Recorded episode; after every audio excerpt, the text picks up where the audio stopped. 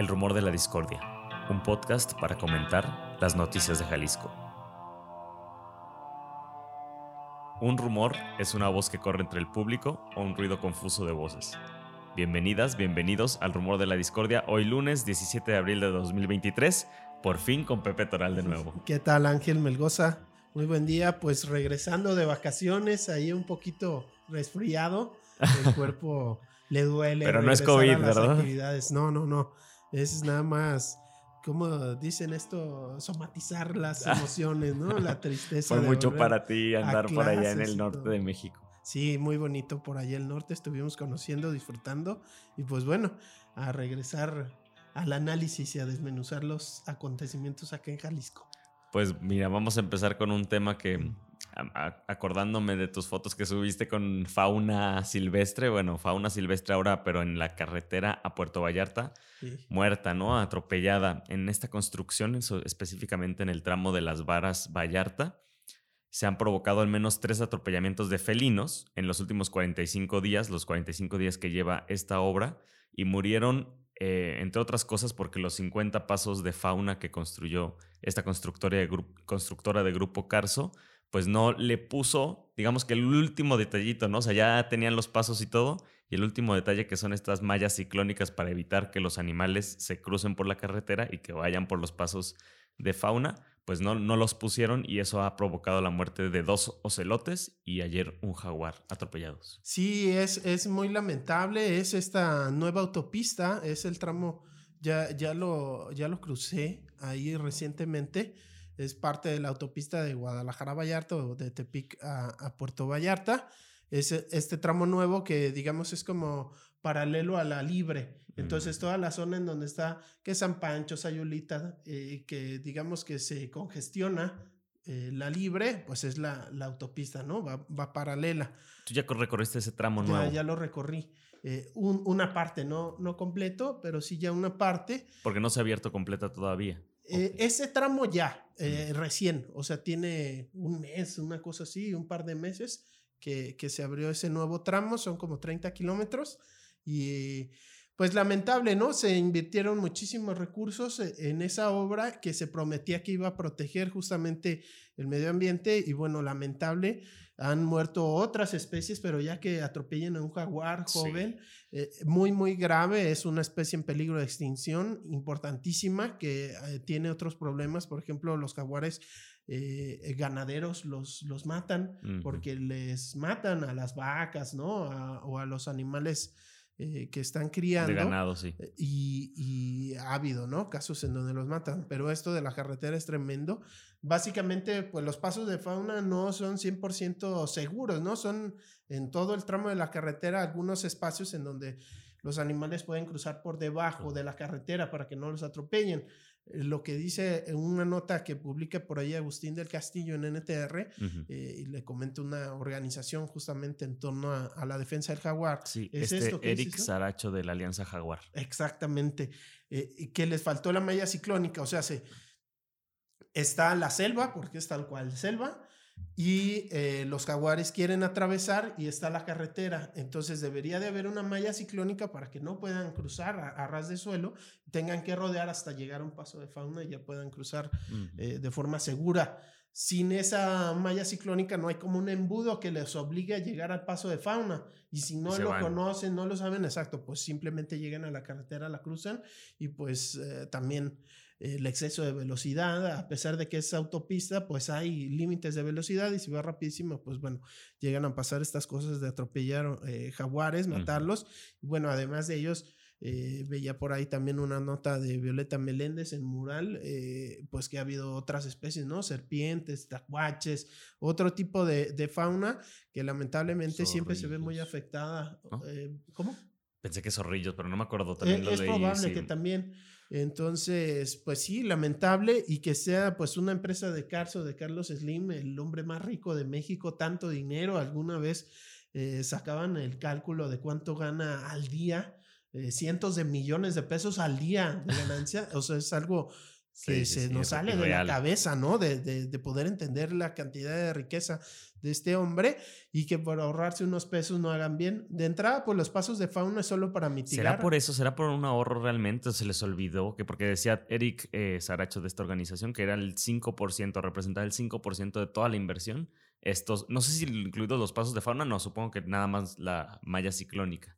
Sí, por lo que él decía, es de integrante de la asociación, era nada más la malla ciclónica, no, no es un gasto. ¿Y tú crees que es por ahorrarse eso de 5%? Pues yo pienso que las constructoras normalmente quieren eh, pues aumentar todas las ganancias y eso es minimizar costos lo más posible. También pues ahí hay responsabilidad, claro, de la Secretaría de Comunicaciones y Transportes que tienen que vigilar y recibir una obra, ¿no? Exacto, ¿no? La recibes incompleta y pues este tipo de cosas nada más lo hacen como para cumplir, ¿no? Se hace una manifestación de impacto ambiental, se detecta que va a haber grave afectación a la fauna por ese nuevo tramo carretero y por cumplir nada más, no realmente un monitoreo constante, ver si están funcionando, si no funcionando, qué se debe de hacer, qué se puede corregir. Y pues es lamentable, ¿no? Eh, aquí en Guadalajara pues tenemos ejemplos, ya los hemos mencionado cuando vinieron los compas del Bosque El Nistiquil, ahí se empleó la avenida eh, Ángel Leaño y ahí hicieron también unos pasos de fauna de juguete, de vacilada, nomás por cumplir. Sino que estaban muy elevados, ni siquiera podría un animal llegar a ellos. Y, y así, ¿no? En, en, 90 grados, o sea, de aviéntate el salto mortal para cruzar por una y quédate ahí muerto, porque ya como sales, ¿no? Exacto, entonces es como nada más por cumplir, por taparle el ojo al mancho, por fingir que se está haciendo algo por la fauna y en términos reales ni siquiera hay un monitoreo para saber si está sirviendo, qué se puede hacer para mejorarlo y pues eh, que sea por meramente ahorro de recursos o por una irresponsabilidad del gobierno de no supervisar, pues sí es lamentable y ojalá pronto pues se pueda atender por lo menos está, la malla ciclónica, ¿no? Por, sí, claro, seguramente esta organización y ya también el ruido en medios de comunicación pues hará que la, las autoridades vayan y pidan también cuentas sobre esto, ¿no? Sí, además de lo hermoso de estos animales, los, los jaguares, eh, pues son importantísimos porque en la cadena natural, la cadena alimenticia, digamos, pues son quienes están hasta arriba, ¿no? Mm. Eh, entonces, la ausencia de estos animales, pues ha causado ya muchas afectaciones al ecosistema, al equilibrio entre las especies. Entonces, es importantísimo que, que se pueda mantener la reproducción natural, ¿no? El paso constante de estos animales que están en peligro de extinción. Entonces es algo bien, bien importante. De por sí tanta afectación a, pues a, la selva de la Sierra Madre Occidental con toda la explotación turística voraz. Sí, si ya vas a meter la pinche carretera, ya pon los pasos de fauna, pon la malla ciclónica, es lo mínimo que puedes hacer. Monitoreo, cámaras de estas trampas para saber qué animales pasan, por dónde, si sí se están cruzando y si no, qué puedes hacer. Mm. Pero pues nada más así por cumplir y por hacer negocio, pues va a estar muy, muy complicado. Otra cosa que también solo por cumplir parece Pepe, se anunció allá en, en la conferencia esta que tuvo la Organización de las Naciones Unidas en Nueva York, en la agenda de resiliencia hídrica del área metropolitana de Guadalajara. A ver si ahorita nos platicas qué es esa agenda. Pero bueno, dentro de esta agenda se reconoció que harían falta 1.500 millones de pesos para ampliar la planta de tratamiento de la cuenca del Río Blanco que platicábamos la semana pasada, pero tampoco dieron ni fechas para hacer esta ampliación. Bueno, y no, no, sé si hasta se han hablado de este presupuesto, si es real, o sea, solamente es como un cálculo o hay un presupuesto ya pensado para ampliar esta planta. Yo me acuerdo del año pasado, a finales del año pasado, que el gobierno del estado rindió un informe de los avances de su proyecto, este Revivamos Río Santiago, que eh, e, era una de las, de las obras que reconocieron como pendientes para sanear el río Santiago. Recordar, el, el río Blanco nace acá en Nextipac, al norte de la ciudad, norponiente, en Zapopan, y atraviesa toda la parte norte, digamos la zona de carretera Tesistán, también de carretera Colotlán, que es esa misma zona que ha crecido en fraccionamientos muchísimo. Atraviesa todo eso, atraviesa el bosque El Nixtiquil y llega a la barranca eh, del río Santiago, en la famosa cascada de la cola de caballo.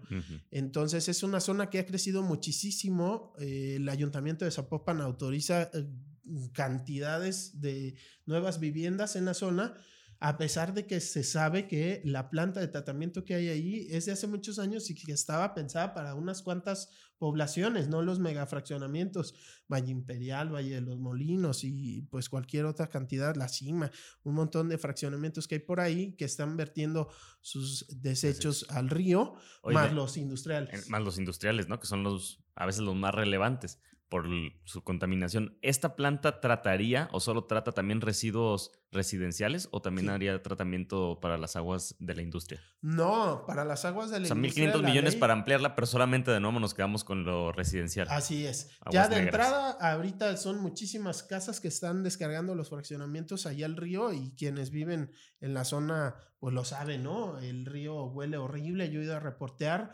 hay una población que se llama Río Blanco, que es por la cual tiene nombre este río, pasa por ahí el río, y nos comenta la gente cómo hace 20, 30 años iban y se metían ahí, era su día de campo, hasta podían pescar y todo, y ahorita está sumamente contaminado, huele muy mal, más aparte lo industrial. Eh, según las leyes, pues cada industria debe de tratar sus aguas y reutilizarlas no descargarlas al río. Lo que está pasando es que ni siquiera las tratan y así como van la vienta, ¿no? Y, se ha visto ahí el río pintado de azul, de amarillo, de rojo. Sí, eh, desechos industriales. Pero es, es realmente lamentable porque se ve como pues no es prioridad el saneamiento del río Santiago, a pesar de que en discurso lo es, porque tenemos un montón de casos en donde es bien sencillo. Simplemente, eh, pues si no hay capacidad de las plantas de tratamiento, entonces no hay las condiciones para que siga creciendo ahí los fraccionamientos. ¿Por qué se autoriza más crecimiento de la ciudad si no están dadas las condiciones? Es como lo de los basureros, ¿no? O sea, eh, eh, no se atiende correctamente para evitar que fluyan los lixiviados de los basureros hacia el río Santiago pero tampoco se hacen las inversiones necesarias. O en la parte norte de la ciudad, hay una planta que se llama guaprieta, grandísima, y que esa tiene capacidad más grande de lo que trata realmente. Ah, ¿sí? ¿Por qué? Porque no hay un colector en la parte norte del periférico que lleve agua de toda la zona norte eh, hacia la planta de tratamiento. Entonces las aguas se van al río y la planta está así mamalona y trata muy poco. Esa es la que está como por carretera Nogales. No, esta está más o menos carretera Saltillo. Ah, Saltillo. sí, que parece como del futuro, tienen unas como... Es nueva relativamente, esa la hicieron allá con Emilio, justo de cuando fue el escándalo por el niño Miguel Ángel López Rocha que cayó al río Santiago y murió intoxicado por arsénico. Hicieron dos grandes plantas, la de agua preta y la del ahogado. La del ahogado ya la están ampliando porque, digamos, en la del ahogado le llegaba más aguas negras de las que podía tratar y nosotros lo hemos eh, documentado. Están las dos salidas de la planta de lavado, una con el agua limpia y al lado la del agua que no alcanza a tratar porque era demasiada la que llegaba, ¿no? Y todo Entonces juntas en uno el, agua negra y en otro el, agua, tratada. y se juntan. Y acá la planta está grande, pero no le llegan las aguas negras Para que, podría tratar porque no le han metido el colector. Entonces, ¿Y la gente esa resiliencia hídrica qué? Pues básicamente son los planes. La verdad, luego son documentos muy interesantes que sí tienen un sustento. El problema es que del diagnóstico a la solución hay un paso muy, muy grande y ahí es en donde no se están viendo las inversiones, donde no se está viendo la voluntad política y, eh, pues hay mucho interés inmobiliario por crecer la ciudad, pero no se ve que eso se traduzca en las obras necesarias para cuidar el medio ambiente o para garantizar pues servicios básicos. No. creo que les interese. esa agenda de resiliencia hídrica sí reconoce, por ejemplo, que están sobreexplotados los mantos acuíferos subterráneos, entonces se necesita eh, eh, pues que haya más capacidad de infiltración de agua. Pero en los hechos vemos todo lo contrario, que se deforestan bosques para construir más fraccionamientos, que las zonas verdes se están invadiendo, ya lo hemos platicado aquí, el Instituto Metropolitano de Planeación tiene muy bien evaluadas las zonas verdes que debieron de haberse protegido justo por estos temas hídricos y en donde ya hay construcciones, fraccionamientos y demás, eh, eh, pues cantidades bastante grandes más de 7 mil hectáreas, yo recuerdo, eran en Zapopan nada más en los últimos años, de 2016 para acá, que se construyeron y que debieron de haberse protegido.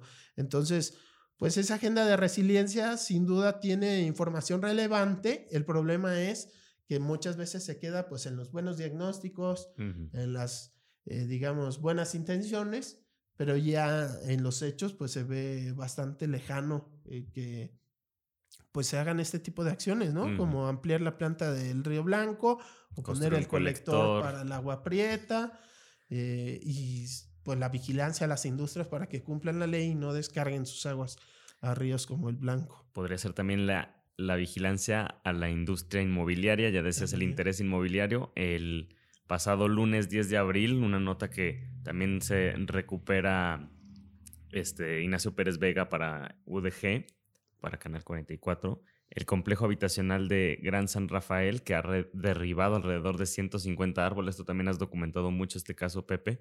50 de esos árboles fueron talados, digamos, el fin de, el fin de semana pasado, el 10 de, abril, el antepasado, y denunciaron los vecinos de esta colonia, entre ellos miembros del colectivo Vecinos Unidos de Jardines de la Paz y colonias aledañas. Sí, es un caso también, ¿no? De depredación. Es un caso que tiene muchos años, muy complejo pero que también eh, pues está beneficiando primero al interés inmobiliario antes que al cuidado del medio ambiente. Es una zona de manantiales que en su momento el gobernador Curiel eh, compró y adquirió para protegerlo. Hay ahí obras que también reconoce Lina de importancia, que tienen más de 100 años, estas galerías filtrantes, que eran eh, pues una clase de túneles subterráneos permeables en donde el agua digamos, se filtraba por la tierra y luego se filtraba en estas galerías y llevaba agua hacia la zona de acá de el Hospicio Cabañas, unos acueductos, ¿no? Subterráneos, bien interesantes. Entonces, toda esa zona históricamente es de nacimientos de agua, ¿no? Muy importante para temas de, de agua. Se quedó en el olvido por intereses de no sabemos quién, eh, también de la sociedad, ¿no? Eh, se perdió, digamos, eh, eh, el reconocimiento de la importancia de esa zona y se fue construyendo, construyendo, construyendo. Y es hasta que llega esta construcción de un vaso regulador en, dentro del parque San Rafael que vecinos como este colectivo Vecinos Unidos de Jardines de la Paz comenzaron a organizarse y a recuperar toda esa memoria histórica de la importancia de la zona. Eh, se empieza a construir el vaso regulador, se talan árboles, los vecinos se oponen y bueno, es una obra que tiene años eh, con conflicto. Lo que ahora están denunciando es que lo que antes era, ahí al lado del Parque, Gran del parque San Rafael, estaba el Club Chivas y ese lo compra la, la constructora San Carlos para hacer Gran San Rafael, un desarrollo inmobiliario de más de 14 torres habitacionales. Eh, y ahí empiezan a talar un montón de árboles, es lo que están denunciando, que talaron como 50 eh, el fin de semana de este al anterior árboles adultos, ¿no? Así de dimensiones grandes, nos mandaban ahí los videos, las sierras todo el día estuvieron sonando y sonando y eh, pues el ayuntamiento de Guadalajara lo autoriza, ¿no? No se pueden talar árboles sin su autorización. Si es sin autorización, deberían de haber clausurado la obra, lo que no ocurrió. Entonces, aparentemente, pues el propio ayuntamiento la autorización. dio la autorización para cortar esos árboles. Eh, entonces, bueno, ¿Qué afecta? Bueno, ya está bien documentado que los árboles eh, pues son importantísimos para la captación de agua. Claro. Lo que eh, estábamos diciendo, ¿no? De para recargar los acuíferos y toda la infiltración. Entonces, échate 50 árboles eh, adultos grandes, pues claro que vas a afectar una zona que ya por sí está siendo muy impactada y que tiene todo este relajo del vaso regulador, que justamente el vaso regulador, ya lo hemos platicado aquí, tiene un colector al que se supone que va a llevar aguas de lluvia, pero ese colector empieza justo en donde eh, descargan los edificios. Hay un tubo que hemos grabado, pues este pelo, directamente del terreno en donde están las torres hacia ese colector. Eh, justo en donde empieza el colector. unos 60 centímetros de diámetro más o menos. Sí, pues son de estos de, de, de, gran capacidad. Entonces, pues los vecinos lo dicen, el CIAPA nunca lo ha reconocido, siempre han dicho que esa es una obra para mitigar inundaciones este, y que solamente va a tener agua de lluvia, pero los vecinos no entienden cómo ah, pues hay tantos intereses detrás, eh, por ejemplo, amparos que han ganado y que obligan a frenar la obra y que no la frenan, tanta policía. A mí alguna vez la policía ahí me corrió, policías de Tonalá, que dice que hace policías de Tonalá, aquí en Guadalajara corriendo reporteros que están haciendo su chama, ¿no? Documentando ahí la obra. Entonces, Bueno, pues para los vecinos está muy claro que en realidad ese colector no es para agua de lluvia, sino es para recibir todas las aguas negras de estos nuevos departamentos, que sin ese colector, eh, pues saturarían el colector que está hecho para las viviendas que ya existen ahí, ¿no? Las colonias que y ya... Y iría directo al vaso regulador. Sí, digamos Sin que tratamiento iría al colector, nada. de ahí al vaso regulador que va a estar en el parque y de ahí va al colector de San Jacinto. Entonces también esa es otra eh, de las cosas que dicen los vecinos. Si es para agua pluvial, ¿por qué le estás echando a revolverla con las aguas negras? Si realmente eso va a captar agua de lluvia, va a ser agua relativamente limpia que sí, podría limpia. reutilizar para regar o para hacer otras cosas, ¿no? Igual y no para eh, las viviendas. Con un tratamiento sí, sí se puede usar, ¿no? Si la potabilizas, pues sí se puede usar para... Para el para mismo las casas. pedacito de parque que les va a quedar. Exacto, o sea, pero se puede usar para otras cosas. Entonces, para los vecinos está muy claro que en realidad, pues lo que se quiere es resolverle el tema del Ah, lo sé. drenaje a estas torres de Grupo San, San Carlos.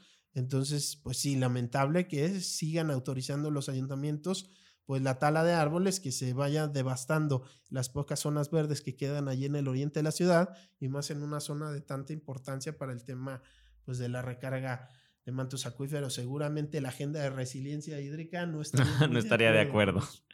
Vamos a preguntarle.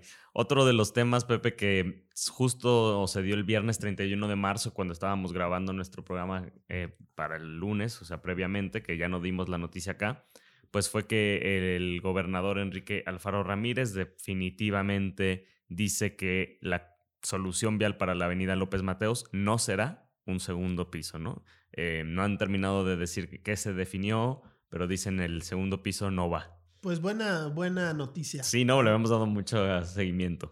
Era pues una idea descabellada realmente que iba a cometer el mismo error que se ha cometido desde hace décadas de solamente pensar que el tema de los problemas eh, viales se resuelven con obras para el vehículo particular. Además se hablaba de que podía ser de cobro, ¿no? Una tipo autopista urbana. Sí, no. Entonces solo para quien tuviera dinero ya no iba a haber tráfico en, en López Mateo Sur, pero sí se iba a pagar con recursos públicos. La realidad es que... Era como Pepe y como el gobernador. Exacto, descabellado. Sin, sin un pelo. sin, sin un pelo de razón. Exacto. Pues Entonces, bueno, pues es una buena bueno noticia. que lo haya ya anunciado Sí. públicamente, ¿no? Y que se acabe también la incertidumbre, los rumores que puedan surgir alrededor de eso. Sí, eh, no sabemos en qué va a quedar. Esperemos que sea algo que incluya, pues no nada más al auto, sobre Claro. todo al transporte público, a peatones, ¿no? Recordarás, Ángel, que estuvieron haciendo por ahí unas caminatas. Sí. Perdón. Este, Vecinos y colectivos de la ciudad también. documentando cómo, pues para los peatones está la avenida muy mal, no hay banquetas en muchos tramos, más una persona con discapacidad. sí, no es un espacio ni siquiera ruedas. pensado para caminar, ¿no? Para Así es. peatones es 100% pensado para el auto y quizás lo máximo es que llegues ahí con tu carro a estacionarte cerca o te bajes del camión y camines unos pasos, pero no es un trayecto que esté pensado para el peatón. A pesar de que hay muchísima gente que vaya a trabajar o vive por allá en zonas de San Agustín, populares y demás, que sí tiene que caminar la zona y enfrentar que no haya eso banquetas, que tengas riesgo de que te atropellen. eh, si lleva la carriola con el niño, pues bájate o a ver cómo le Por haces. los mismos carros cruzados por ahí, por la zona, arriesgándote, Entonces- ¿no? Bajándote a la avenida.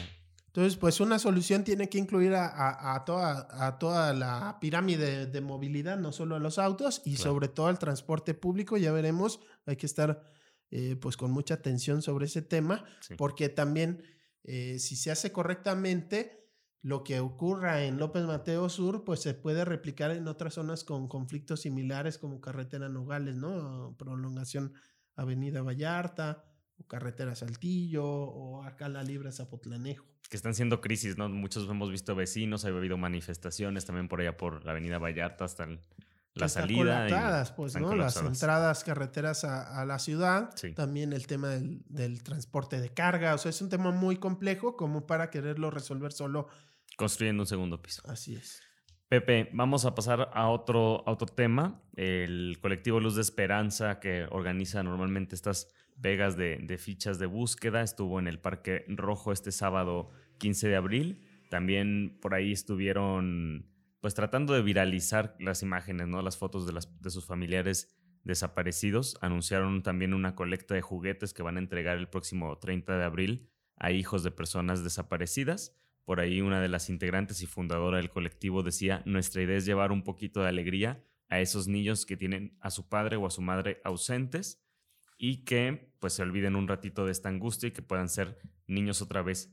Me llamaba mucho la atención esta, esto que dice María de Lourdes porque ella busca a su hijo José Marcos Maldonado desde el 2015 mm. y también busca a su hija María de Lourdes Ruiz desde el 2020. Entonces con esta diferencia pues de cinco años busca a sus dos hijos y, y veíamos también en otra nota de Enrique Osorio que se está grabando muchísimo la crisis de personas desaparecidas, ¿no?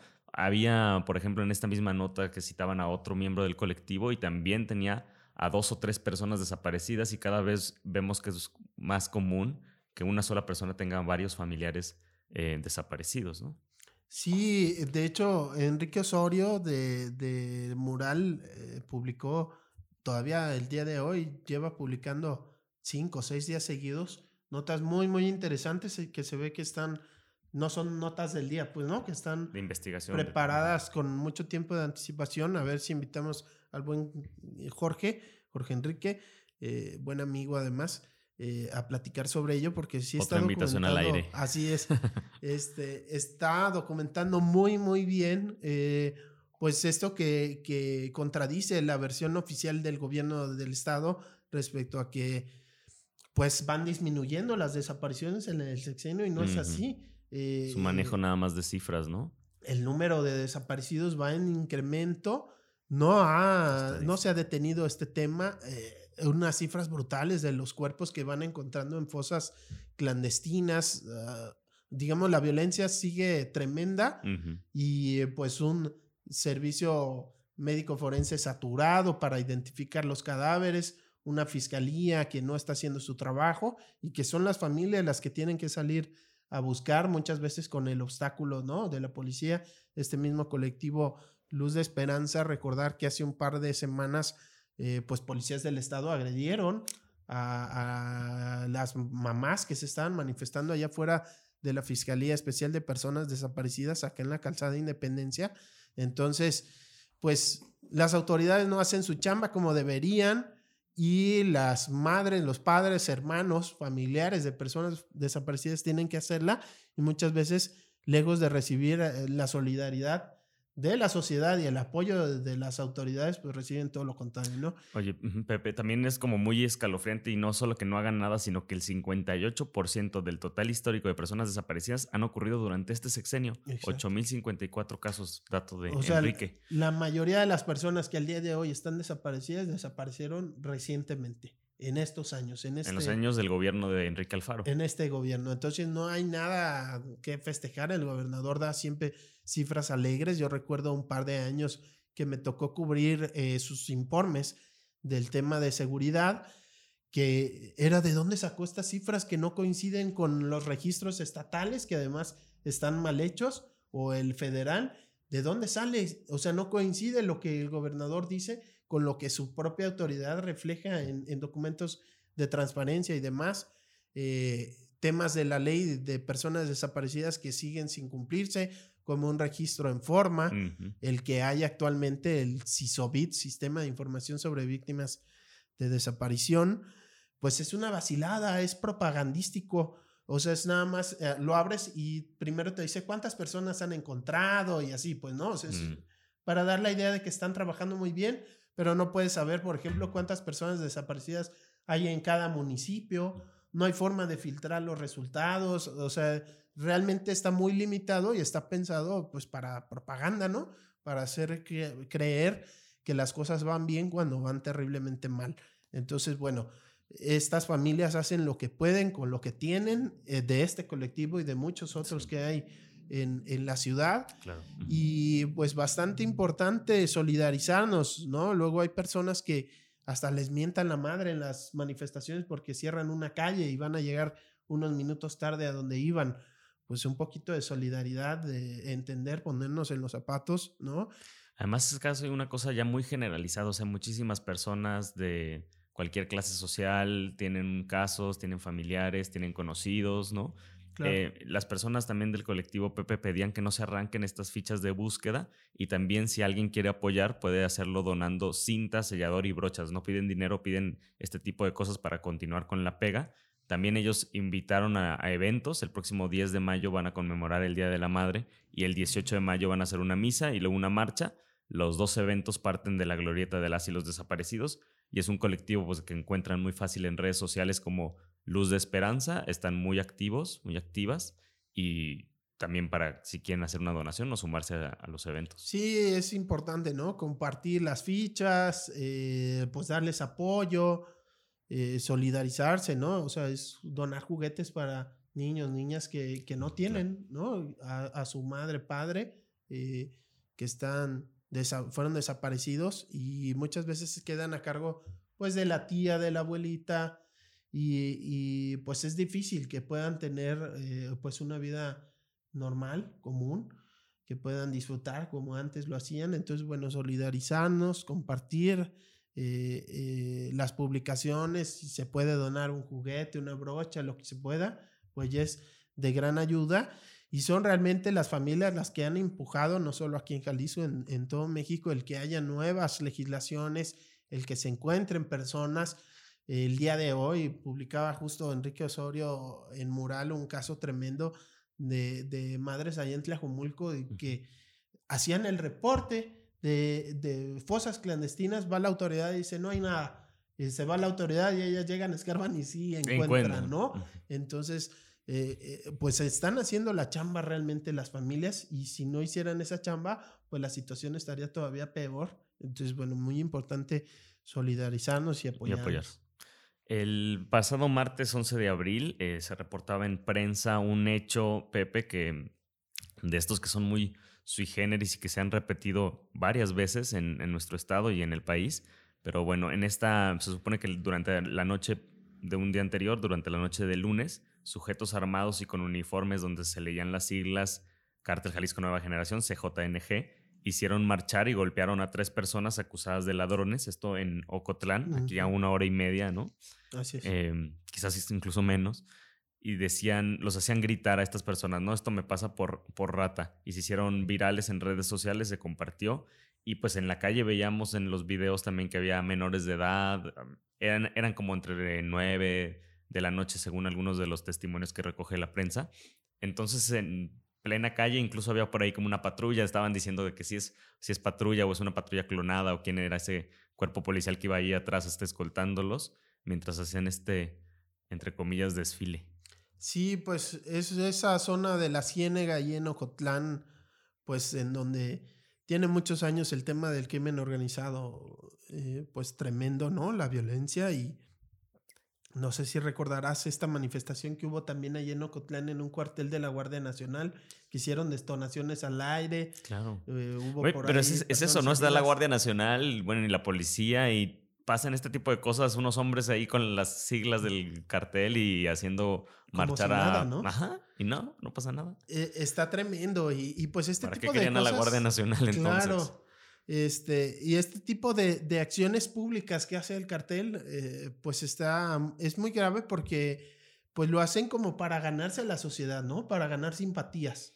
Entonces es como, sí, mire, nosotros les vamos a defender de las ratas que se meten a tu casa a robar, ¿no? Entonces estos ladrones ya no los madremos, sí, pero son las mismas personas que van a desaparecer, que van a secuestrar, que van a pedir eh, cuota, ah, ¿no? Extorsiones, y que están generando la violencia y muchas veces como sociedad también caemos en esa trampa de, pensar que es una solución, que es bueno, ¿no? Ah, sí, una rata menos, ¿no? O, pues no, o sea, son las mismas personas que están generando la violencia las que luego se hacen pasar ahí como defensoras, ¿no? del pueblo. Y luego estos regalos, ¿no? Que han dado aquí mm, cerca, en, el en el retiro o en otras zonas, allá en, en el Centro Cultural de la Consti, en Zapopan, ¿no? que regalaban despensas. y todo esto. es como para ganarse la simpatía, el agrado de la sociedad, cuando en realidad, pues son los generadores de toda esta violencia que estamos, pues junto con las mismas autoridades, ¿no? Son los responsables de esa situación. Aliados, parece. Así es. El gobierno municipal de, es un morenista, Josué Ávila Moreno, pues dieron por ahí algunas declaraciones que iban a investigar qué estaba pasando, pero te digo lo mismo, ¿no? Policía del municipio y base militar de la base de la Guardia Nacional, perdón, pues no dieron, dijeron que no, se habían, no les había llegado reportes. Pues es absurdo, ¿no? O sea, es, es ilógico que pueda hacer el crimen organizado algo así en la vía pública, o sea, llamando la atención y todo y que no te enteres y no te des cuenta. O sea, es una de esas muestras de que en realidad pues hay complicidades en las autoridades, no podemos generalizar, no vamos a decir que, todos, los policías están coludidos, pero está claro que sí hay ciertos sectores del gobierno que o están coludidos o simplemente prefieren voltear para otro lado. O están amenazados o están... Muchas veces pues las policías municipales no tienen la capacidad ni tendrían por qué enfrentar a estas células de crimen organizado que tienen una fuerza pues bastante grande y recursos muy, muy grandes, pero pues está claro que así es y de las autoridades no se reconoce, se dicen estas excusas pues realmente absurdas, ¿no? Que no se dieron cuenta, que nadie lo reportó, que era un invento, que fue un montaje, o sea, por favor, o sea, no es la primera vez que ocurre y pues es eh, una llamada de atención a que ahí en Ocotlán siguen las cosas eh, tremendas, igual que pues en muchas otras zonas del estado. El periodista Luis Herrera, que también hace investigación, todo el tiempo está por ahí obteniendo información de, archivos, ¿no? A través de vías de, de transparencia, eh, publicó el pasado miércoles 12 de abril una nota muy interesante sobre los acuerdos que tienen grupos de hoteleros en el área metropolitana de Guadalajara y las autoridades para reportar casos que puedan tratarse de trata y o de abuso infantil. Solo como un dato por ahí, en 2021 Jalisco registró 437 casos digo, registrados, ¿no? Más todo lo que pueda suceder más allá de esas cifras. Y entre otras cosas, eh, se leía en esta nota que las responsabilidades que asumen destacan, entre estas responsabilidades destacan reportar cualquier situación que ponga en riesgo o peligro la libertad, la dignidad o la vida de las niñas, niños y adolescentes y contribuir a la prevención de la trata de personas y explotación sexual y laboral de niñas, niños y adolescentes a través de la denuncia de situaciones de riesgo es un tema también silenciado y que tiene relación con el crimen, ¿no? Es lo que hemos dicho.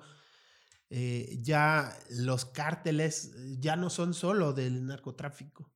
Eh, han ampliado sus, sus, actividades delictivas a muchas otras actividades y entre otras está lo de la trata de personas, la explotación con fines sexuales o explotación laboral. Y pues es un tema del que se habla poco y que las pues los hoteles muchas veces se podrían dar cuenta, ¿no? Cuando llegan, eh, pues con menores de edad, ¿no? O, mujeres obligadas a, prostituirse y demás. Entonces, bueno, pues ojalá sirva. Sin duda no es algo que solo el gobierno pueda atender, se necesita el apoyo de la sociedad y pues mira.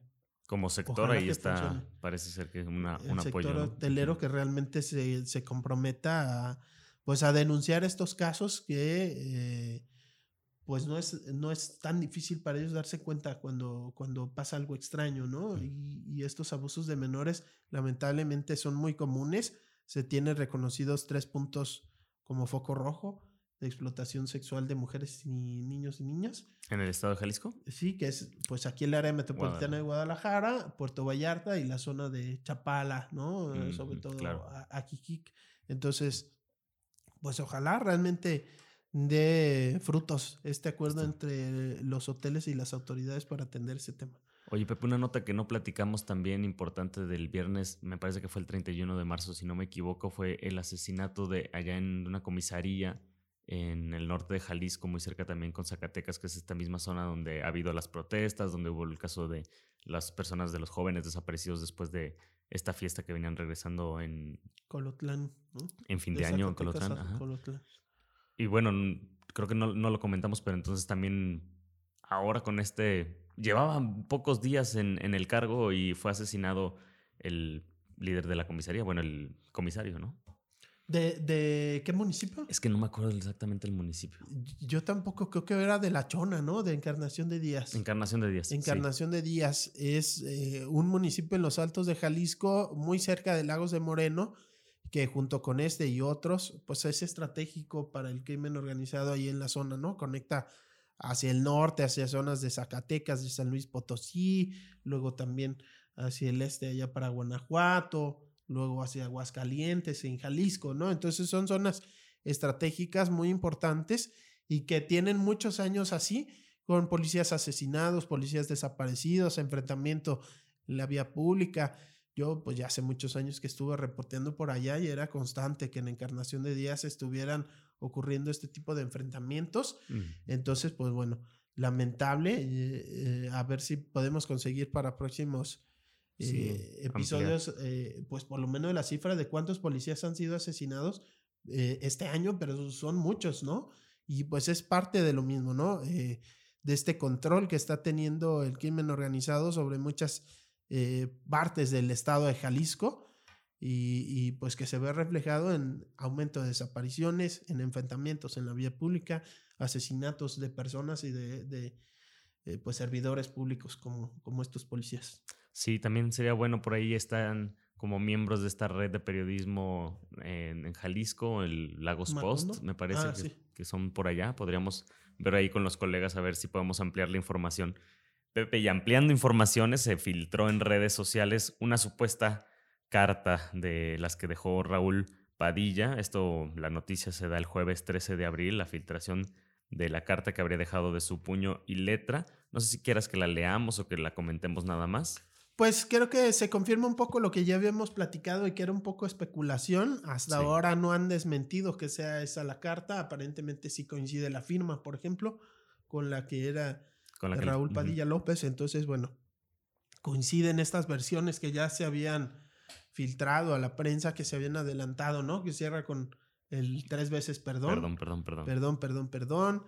El, Alzheimer, ¿no? Se confirmaría, ¿no? comentado, ¿no? Que tenía mes y medio que le habían detectado Alzheimer, que tenía pérdida de memoria. De hecho, habla como de que cada vez era más difícil para él disimularlo, que duraba 10 minutos sin saber muy bien qué onda, qué estaba pasando, ¿no? Este, ese tipo de situaciones. Y pues él descarta en esta carta, por lo menos, si es real, pues descarta que, hubiera tenido relación con el conflicto. Pero el conflicto que enfrentaba con el gobernador y con el presidente de la República. Así es. Dice que no, pero a ver si lo está mencionando, claro que fue un, elemento, ¿no? Para quien, quien no la haya leído todavía, se las voy a leer, está cortita. Muy bien. A todos mis seres queridos, amigos y universitarios, les pido una disculpa por tomar esta decisión en una coyuntura difícil. Soy considerado enemigo por las máximas autoridades federal y estatal que están dispuestos a perpetrar cualquier patraña con tal de destruir a sus enemigos. Así es, ¿no? Entre, comillas enemigos, ¿no? Esto de están dispuestas a perpetrar cualquier patraña.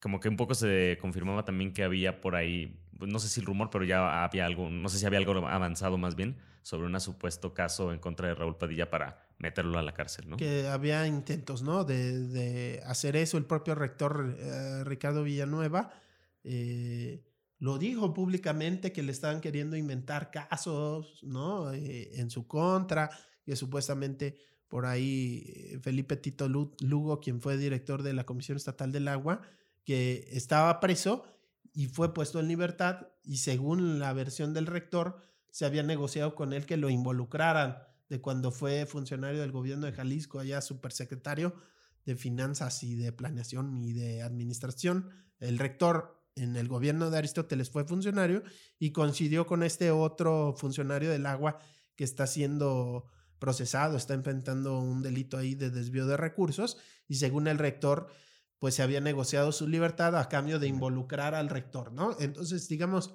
ya estaba el ruido de que se buscaba involucrar a, a Raúl Padilla y a otros funcionarios de la universidad. Entonces, bueno, aparentemente a eso se refería Raúl Padilla en su carta con estas patrañas con tal de afectar a los enemigos. Él dice que pues no tiene que ver su decisión de quitarse la vida con eso. Más no es por ello que tomó la decisión. Ha pasado, ha pasado, he pasado por iguales o peores circunstancias y las he enfrentado con entereza.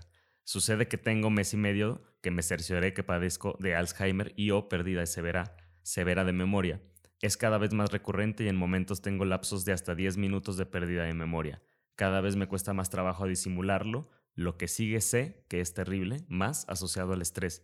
Ya no soy útil como, como en otras coyunturas, sirvo más yéndome, perdón, perdón, perdón.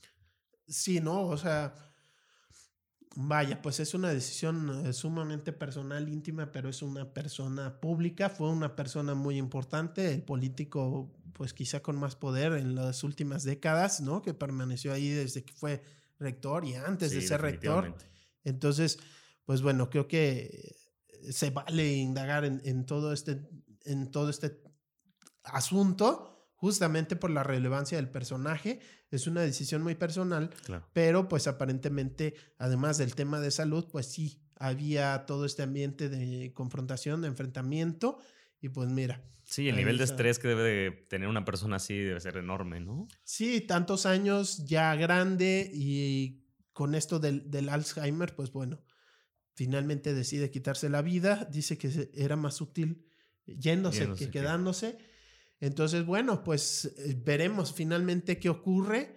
Parece muy calculado incluso, ¿no? El que hubiera sido en Domingo de Ramos. Sí, no, totalmente calculado. Y le da dos semanas a la universidad o, al grupo universidad, el grupo político, para ver qué vamos a hacer ahora sin el líder. Y Villanueva saliendo luego, luego ahora pues ya también hablar directamente de un, de llegar a acuerdos, ¿no? O sea, como que cambia la postura de manera pues no sé si radical, pero sí de manera importante. No, claro, y, algunas señales de ello, por ejemplo, el Museo de Ciencias Ambientales, que es este proyecto que está en construcción y que fue uno de los más sonados en torno al conflicto de la universidad. Frente al auditorio Telmex, sí. Exacto, frente al auditorio Telmex. Tenía 140 millones de pesos etiquetados en 2021 y el gobierno, el gobernador de buenas a primeras dice, no, ese dinero no va para ese proyecto de Raúl Padilla, va para el Hospital eh, Civil de Oriente y le quita ese recurso, ¿no?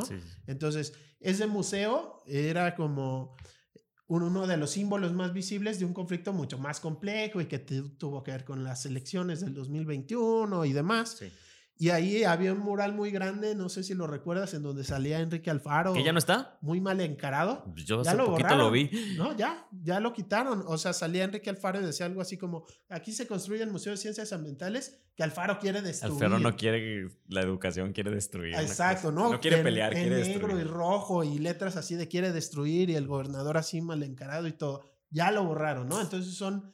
También había acá en el edificio administrativo de la UDG unas mantas, muy grandes de que estamos trabajando bajo protesta, el gobierno nos quiere afectar y demás. Todo eso ya lo han estado quitando. Entonces, aparentemente son señales de que sí hay esta intención pues de llegar a un acuerdo, de, cerrar ese conflicto y pues si es así y resulta en algo positivo para la universidad, pues tendría razón Raúl Padilla que era más útil yéndose, ¿no? Ya bueno, pero también falta el largo plazo, ¿no? En el mediano plazo. Falta ver qué ocurre. Eh, el rector Ricardo Villanueva ha estado sonando mucho para ser candidato. Eh, su rectoría acaba hasta 2025. Las elecciones son en 2024. Tendrían que eh, pedir, pues, licencia. pedir licencia, dejar el cargo, irse a la campaña. Entonces, al final de este año. Así es. Entonces, pues probablemente parte de los acuerdos impliquen el que él se dedique a la universidad y deje aspiraciones electorales. Ya veremos realmente, ¿no?